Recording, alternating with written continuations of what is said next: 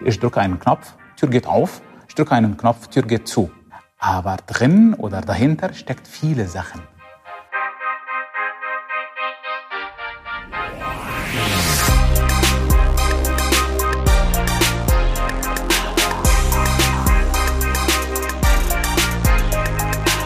ZukunftsmacherInnen, der Alumni-Podcast der TU Berlin. Mustafa Adli über die Technik hinterm Knopfdruck. Von Mustafa hören wir später mehr. Erst einmal willkommen zu dieser Folge unseres brandneuen Podcasts Frisch aus dem Herzen der Hauptstadt vom Campus der Technischen Universität Berlin.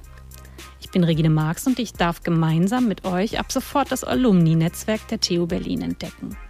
Rund 35.000 Mitglieder hat dieses Netzwerk aus 139 Ländern. Sie alle eint, dass sie einst an der TU Berlin studiert, gearbeitet, gelehrt oder geforscht haben und sich auch jetzt noch mit ihr verbunden fühlen. Denn hier erlebten sie prägende Momente. Hier wurden sie zu Zukunftsmacherinnen. Aber wie macht man die Zukunft? In jeder Folge stellen wir euch einen dieser schlauen Köpfe vor. Wir sprechen mit Ihnen über Ihre Vision von Zukunft und darüber, wie Sie die Welt ein Stück besser machen wollen. Ihr erfahrt, wie Sie Ihren Weg gefunden haben, was genau Sie in Ihrem Job motiviert und was Sie heute beruflich treiben, um das Morgen zu gestalten. In dieser Folge lernt ihr Mustafa Adli kennen. Ihr hörtet ihn bereits zu Beginn dieser Folge. Mustafa ist promovierter Ingenieur und Entwicklungsingenieur bei der Volkswagen AG. Er lebt und arbeitet in Berlin. Der 38-Jährige kommt aus Kairo. Dort hat er auch seinen Bachelor gemacht, wechselte danach an die Deutsche Universität in Kairo und machte dort seinen Master und ging 2013 schließlich ganz nach Deutschland, um an der TU Berlin zu promovieren. Seine Schwerpunkte sind Hochvolt-Lademanagement für E-Autos und Regelungstechnik. Er sorgt dafür, dass ein Auto genau das macht, was es soll. Ganz easy, per Knopfdruck. Das gilt übrigens auch fürs Aufladen. Denn das geht anscheinend sogar im Schlaf. Oder was, Mustafa, ist genau eine Schnarchladung?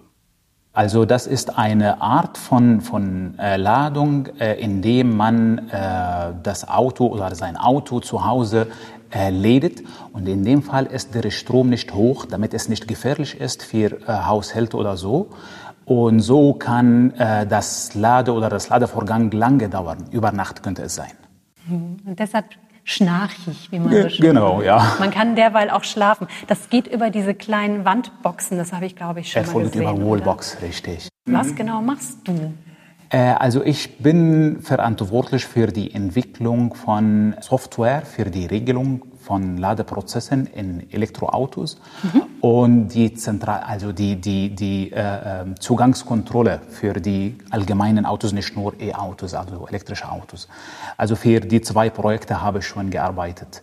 Hochvolt-Lademanagement war ein Projekt. Also hier geht es um den Prozess ab dem Moment, wenn man einen Ladestecker ins Auto reinsteckt, bis dem Moment, wenn, dem, wenn man den Ladestecker rauszieht. Was alles passiert, ist mein Job. Ja, wir, kriegen die, wir machen die Kommunikation mit den Ladensäulen, wir optimieren den Strom, wie sollte der Strom sein, wann könnte es gefährlich sein, wann müssen wir den, den Strom zum Laden reduzieren, wann müssen wir den Ladevorgang stoppen. Das sind die Themen, die wir beachten in diesem Projekt. Gleich dazu oder dazu sagen wir, ja, wir zeigen dem Kunden, was ist der Ladestand. Aktuell haben wir Strom von was, bis wann äh, ist das Auto voll geladen, äh, wie viel äh, State of Charge hat die Batterie aktuell, wie lange, also die Reichweite, die das Auto aktuell äh, hat und so weiter. Das ist das erste Thema, Hochvoltlademanagement. Das zweite Thema, ähm, Zugangskontrolle und da geht es um Zentralverriegelung. Was sind die Bedienstellen, die wir haben im Auto zum äh, Zugang zum Auto? Äh, die Diebstahlwarnanlagen, die Quittierungen, die wir haben und so weiter. Komplex ist es schon, ja. Also man geht ans Auto ran, ohne Schlüssel zum Beispiel, ohne Schlüssel rein zu stecken. Und dann öffnet sich das Auto. Zum Beispiel, was wir als Keyless nennen. Das ist ein Thema. Wie wird das erkannt? Und wie wird oder welche, welche Türen vom Auto werden entriegelt in dem Fall?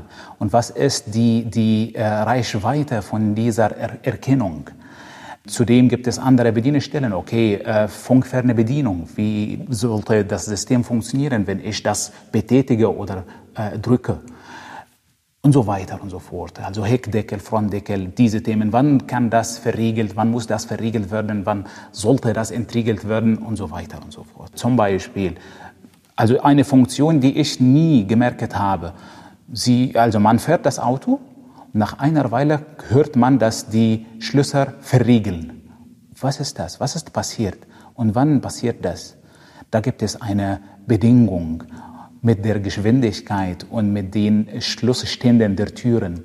Ähm, okay, ich bin äh, angekommen und ich schalte die, die Zündung aus und ich kriege ein oder ich höre eine, ein Geräusch, dass alle Türen werden jetzt entriegelt. Warum passiert das? Es ist eine Funktion, die zum Beispiel Auto-Unlock heißt. Und es gibt eine andere Funktion, Auto-Lock.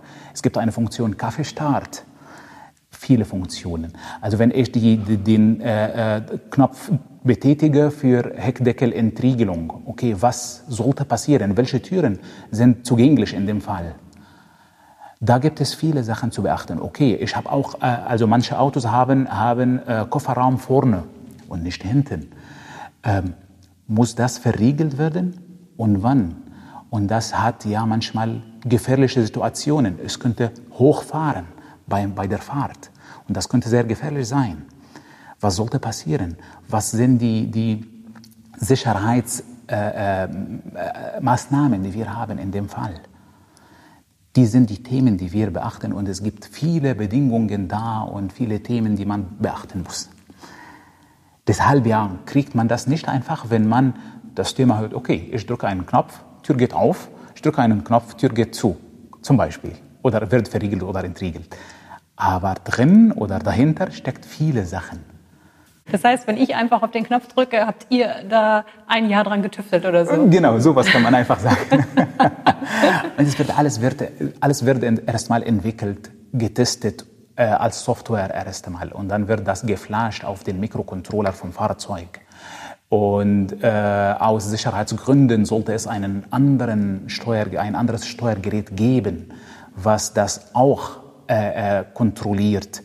Und dann wird das getestet als Hardware. Und dann wird ein Probefahrt gemacht.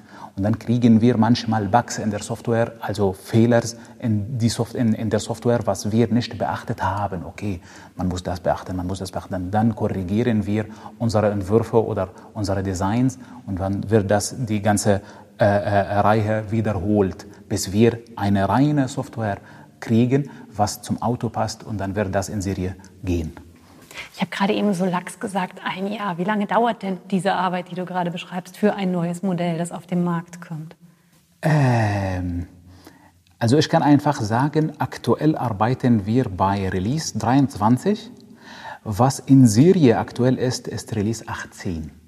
Das heißt, wir sind fünf Releases nach dem Release, was schon in Serie ist. Und wir haben zwei Releases pro Jahr. Das heißt, wir sind zweieinhalb Jahre äh, nach dem Release, was schon in Serie ist. Was reizt dich an deiner Arbeit? Ich sehe, was ich entwickle. Und wenn die Kunden damit zufrieden sind, bin ich sehr stolz darauf. Wenn nicht, dann bin ich motiviert, das zu verbessern. Du scheinst mir sowieso ein sehr ehrgeiziger Mensch zu sein, denn deine Abschlüsse sind alle, ich sage mal, nahezu streberhaft. Du bist ein, ein Eins mit Sternchen Mensch, oder? Ja, also ähm, man strebt immer die, äh, also du, man, man, man versucht immer die Optimalität zu erreichen. Und das war eigentlich, was man, also bei mir zum Beispiel, was ich an der Uni gelernt habe. Also in meiner Doktorarbeit ja, habe ich wirklich Mühe gegeben, Optimalität zu erreichen. Und seither bin ich daran gewöhnt. Man ja, strebt das. Man gibt Gas, bis man das erreicht. Hast du schon immer, schon mit Studienbeginn in Kairo daran geglaubt, dass Technik die Welt verbessern kann? Von Anfang an, von sowas habe ich geträumt. Deshalb bin ich nach Deutschland geflogen. Also hätte ich anders gedacht, äh, wäre ich in, in Ägypten geblieben. Man kann forschen, man kann entwickeln. Und dann äh, bleibt das als Forschung, was nicht aktuell anwendbar ist oder später nach Jahren anwendbar sein könnte. So, für sowas war ich nicht interessiert.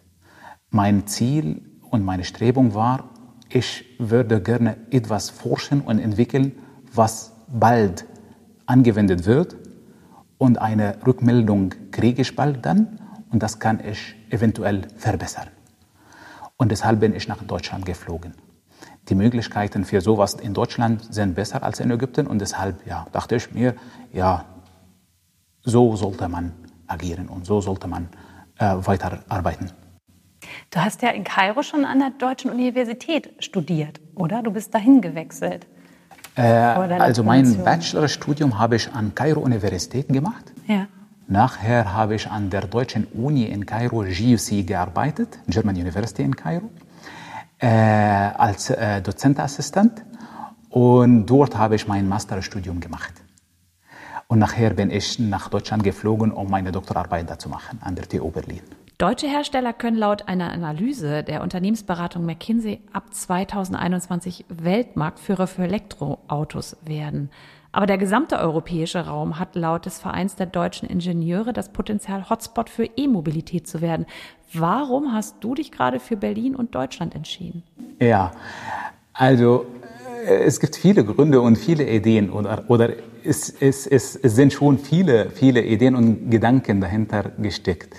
Erstmal dachte ich mir, ich habe an der deutschen Uni gearbeitet und ich hatte viele Kontakte zu äh, deutschen Professoren äh, und die Arbeit mit denen war wirklich sehr interessant und sehr motivierend. Das war ein Grund.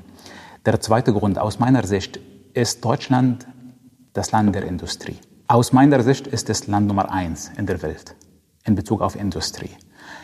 Deshalb, wenn man denkt äh, äh, an Arbeit oder an Industrie und an, oder Anwendung von Forschung in der Industrie, sollte man am Anfang an Deutschland denken. Und in Deutschland hatte ich viele Gedanken, okay, in welcher Stadt sollte ich äh, studieren und arbeiten? Ist es Süden oder Norden oder was? Ich hatte ja viele Vergleiche gemacht äh, basierend auf erstmal die, die, äh, die Einstufung der Universitäten in, in Deutschland und in Bezug auf die Akzeptanz von verschiedenen Kulturen. Also ich habe nach Multikulti-Städte gesucht. Und auf Platz 1 in der Liste habe ich Berlin gefunden. Hast du wirklich gegoogelt Multikulti-Städte Deutschland? Nein, nicht so, nicht so sondern ich habe gesucht, welche Städten oder in welchen Städten ist es wirklich akzeptabel, mit anderen Kulturen, mit anderen Nationalen zu leben. Und in Berlin war es wirklich am besten. Und das habe ich hier auch so richtig gefunden. Also ich habe ich hab so sehr viele Städte in, in Deutschland besucht und ich fühle mich wirklich sehr wohl in Berlin. Du bist auch mit Familie gekommen, oder? Genau. Du warst zu dem Zeitpunkt schon Vater. Ja, ich habe zwei Töchter. Ja, die sind sechs und neun Jahre alt. Das ist natürlich mit Familie so aus Ägypten nach Berlin genau. umzuziehen. Das ist, denke ich, schon ein Akt, oder? Ja, ja. Also äh, für uns gab es Unterschied, aber nicht so groß. Man kann einfach sagen, Berlin ist Kairo, aber ein bisschen besser. Also in Bezug auf Luft, äh, Verschmutzung, äh, eine Zahl von Bewohnern. Stauen, aber auf jeden Fall die Struktur und die Verhandlungen und also Hauptstadt und Hauptstadt. Ja. Sieht, man, sieht man hier einfach. Es heißt immer, die Berliner würden so gerne pöbeln. Wie nimmst du das wahr? Das Wort ist nicht viel. Der schöne Berliner Charme, die meckern so viel. Sie meckern so viel. So ist es auch in Kairo. also daran werde ich gewöhnt. Das wäre eine meiner Fragen gewesen. Wo ist Berlin wie Kairo? Ja, ja, sowas, ja. Gibt es noch andere Geschichten, wo du durchaus Schnittpunkte entdeckt hast? Ja, also äh, im Vergleich zu den anderen Städten in Deutschland kann man einfach sagen, Berlin ist chaotisch. So ist Kairo auch. Ähm, Berlin ist voll mit Bewohnern, vier Millionen ungefähr. Kairo ist auch voll, aber 30 Millionen. Äh, ja, Kairo ist größer als Berlin, aber ja, wir haben dort 30 Millionen Einwohner. Ähm, was noch? Also Hauptstadt, Hauptstadt, viele Kulturen, viele Kulturen, viele Ausländer, viele Ausländer, viele Möglichkeiten, viele Möglichkeiten. So ist es. Und wir haben im Vorgespräch entdeckt, heute sogar ein bisschen, also ein Hauch von Temperatur äh, wie in Kairo. Genau. Denn heute also, haben ja. wir in Berlin 36 Grad. Genau. Und ja, heute ist es in Kairo ungefähr 43 Grad. Deshalb ist es hier für mich angenehm. Wie hast du denn deine Studienzeit hier in Erinnerung an der TU Berlin? Also ich habe meine Doktorarbeit angefangen April 2013. Ich bin, da, ich bin damit fertig, also ich habe meine Doktorarbeit verteidigt äh, ab äh, Januar 2018. Und das war für mich eine interess sehr interessante Zeitweile, in der ich viel gelernt habe, nicht nur äh, auf der technischen Seite, sondern auch persönlich. Also von meinem Professor, Herr Professor Strunz, habe ich viel gelernt. Und mit meinen Kollegen haben wir viele interessante Sachen gemeinsam gemacht. Also ich bin auf dieser Zeit, also mit dieser Zeit, weil bin ich sehr zufrieden und sehr, sehr stolz. Du bist der Doktoringenieur. Ingenieure sind ja eigentlich schon sehr begehrt auf diesem Arbeitsmarkt gerade. Ich glaube, auch ohne Doktor hättest du dich hier gut zurechtgefunden. Warum hast du diesen Doktor gemacht? Aus, aus Liebe zur Forschung und Entwicklung. Also, und bisher bin ich sehr interessiert, an Forschung und Entwicklung zu arbeiten. Also, ich fühle mich wirklich sehr wohl. Ich habe die Leidenschaft äh, zur, zur Forschung, Lehre und Entwicklung.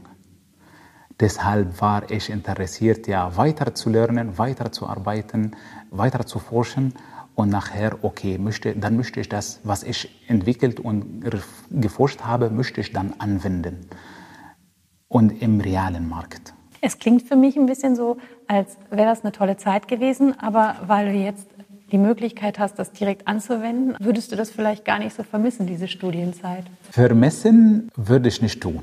Und deshalb äh, arbeite ich noch teilweise oder nebenbei äh, an Forschung. Und bisher äh, veröffentliche ich Forschungsarbeiten. Und gleichzeitig bin ich Associate Editor an äh, IET, Institute of Engineering Technology. Das heißt, in, ich bin noch mit Forschung involviert. Also ja. du hast dich nicht ganz verabschiedet Nein, aus diesem Bereich. Kann ich nicht. Und wenn du privat forscht, in welchem Bereich ist das dann? Das geht dann um gleiche Stromsysteme und teilweise Photovoltaikanlagen. Mhm. Was ich in der Doktorarbeit gemacht habe, erweitere ich. Das beachte ich als Hobby. Deshalb mache ich das am, äh, an den Feiertagen, am Wochenende. Äh, wenn ich Zeit habe, mache ich ja ein paar äh, Ideen zur Entwicklung oder Forschung und dann kooperiere ich mit, mit anderen Kollegen an der Uni und dann veröffentlichen wir was. Ja, dauert eine Weile, äh, länger als was man äh, gemacht hat an der Uni, wenn man konzentriert war nur auf, auf, auf die Forschung. Aber es geht. Man macht das als Hobby, wie gesagt. Bist du deshalb auch in dem Alumni-Netzwerk, um da diesen Kontakt zu halten? Richtig, ja. Wie profitiert man, wie, wie kann ich mir das vorstellen, wie profitiert man von diesem Netzwerk? Also vor, vor Monaten hatten wir eine sehr interessante Veranstaltung an der, an der Uni, an der TU Berlin. Und das war für die Kinder. Und ich habe meine Tochter mitgebracht. Und die Veranstaltung ging um die Präsentation, wie ein äh, Elektromotor funktioniert für die Kinder. Das war sehr interessant. Also, und da an dem Tag habe ich mit ein paar äh, äh, Alumni-Kollegen äh, geredet und es war wirklich eine sehr interessante Möglichkeit, Vernetzungen zu haben und äh, ne, ein Netzwerk zu bauen. Also ich meine, die Integration oder die, die Teilnahme an den Veranstaltungen von Alumni-Programmen an der TU Berlin gibt viele Möglichkeiten für die Person, bessere Netzwerke zu haben und bessere Kontakte zu haben. Diese Serie heißt ZukunftsmacherInnen. Wenn du dir die perfekte Welt vorstellst, bezogen auf dein Fachgebiet, wie sieht die denn aus? Wie würdest du die Zukunft denn machen? Ja, interessante Frage. Du darfst jetzt ein bisschen Wunschkonzert spielen. Ja, also wie könnte, also wie, wie, wie mache ich die Zukunft? Ich wünsche mir eine Zukunft, was für die Umwelt freundlicher wird und das sollte äh, äh, erfolgen anhand zwei wichtigen Sachen aus meiner Sicht. Erstmal die Selbstverantwortung und die Forschung und Entwicklung.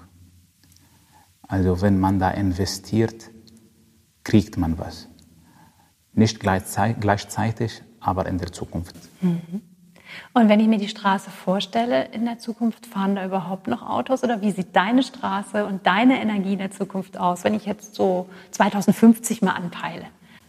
Äh, 2050, 10, 50, 50 ist in 30 Jahren und das ist nicht lange. Ja, erstmal so, so zu sagen. Äh, aber äh, ich glaube, äh, die Straßen der Zukunft werden voll mit Autos, die nur elektrisch fahren. Aus meiner Sicht, das ist machbar.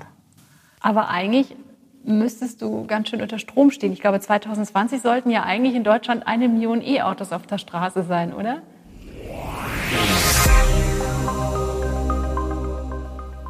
Genau so ist es.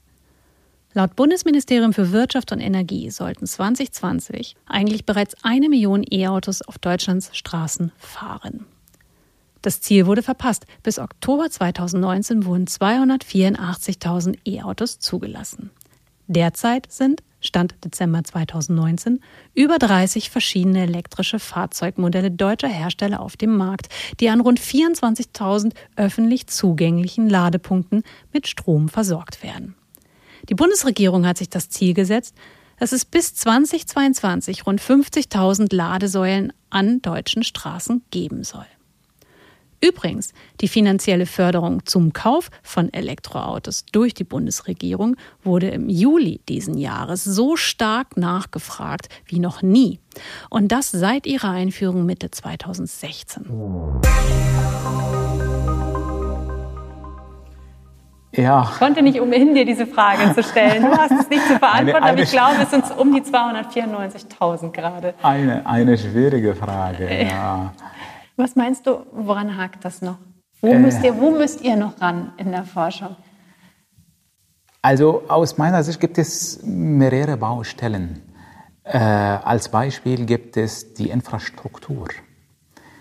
Da muss viel getan werden.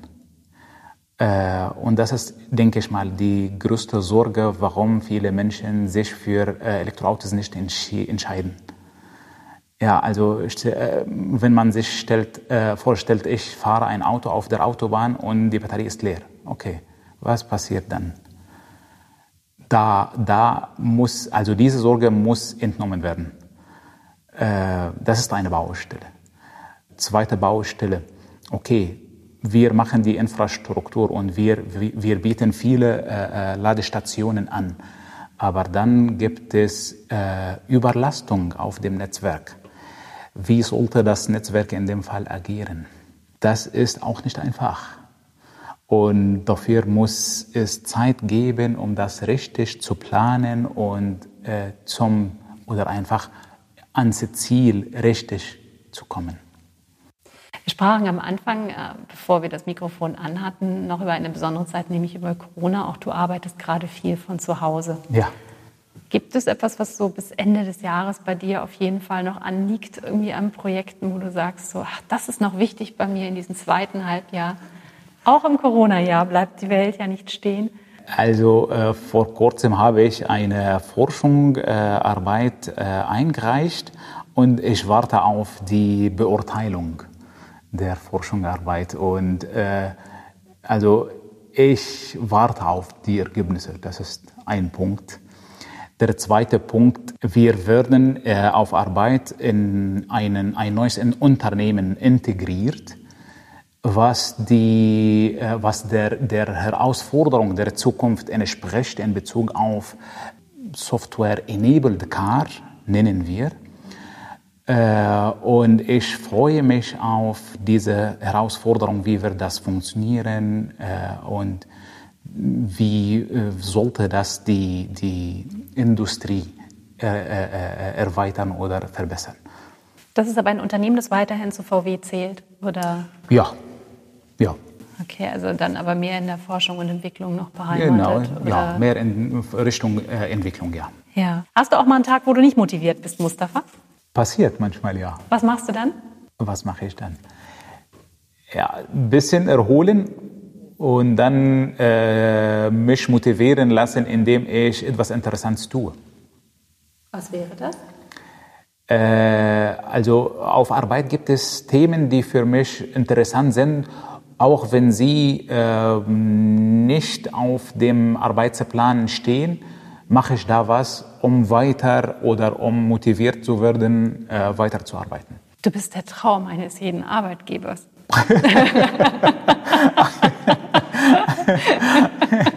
ja. Wir sehen, du arbeitest anscheinend wirklich gerne. Letzte Frage, wenn du nicht arbeitest, was machst du dann gerne? Ich habe ein paar Hobbys. Also ich jogge gerne. Ich spiele mit Freunden Tennis und Tischtennis. Ich mag es mit, mit der Familie oder mit Verwandten oder Kollegen oder Freunden rauszugehen und die äh, Natur zu genießen. Das ist für mich ja sehr äh, interessant. Ich bin beruhigt, dass Leute wie du an den Fahrzeugen arbeiten, damit sie gut werden. Ich habe das Gefühl, ihr arbeitet da immer, zumindest du arbeitest da immer am Optimum. Davon bin ich jetzt wirklich überzeugt. Danke. Mir hat das Gespräch total Spaß gemacht. Hat mir auch sehr, Spaß, sehr viel Spaß gemacht. Vielen Dank für deine Zeit und fürs Kennenlernen, Mustafa. Aber sehr gerne und danke dir auch.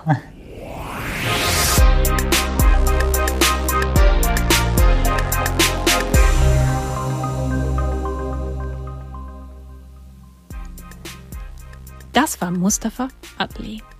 Ich weiß nicht, wie es euch ging, aber ich finde es überraschend, was sich alles hinter dem Begriff Regelungstechnik verbirgt. Und ich habe wirklich Respekt davor, wie zielstrebig er seinen Weg gegangen ist und noch geht und mit wie viel Herz und Energie er über seinen Job spricht. Ein echter Zukunftsmacher. Damit sind wir am Ende dieser Folge unseres Alumni-Podcasts. Wir hoffen, euch hat's gefallen. Wenn ja, freuen wir uns, wenn ihr diesen Podcast abonniert, ihn euren Freunden empfehlt und über eure Kanäle teilt. Folgt und kontaktiert uns gerne auf und über unsere sozialen Kanäle. Ihr findet uns auf Facebook, Instagram, Twitter, LinkedIn oder Xing. Mehr über die TU Berlin und das Alumni-Programm erfahrt ihr auf den Seiten www.tu.berlin oder www.alumni.tu-berlin.de.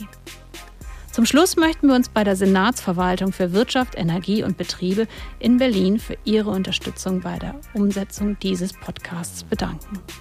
Und natürlich bei euch fürs Zuhören.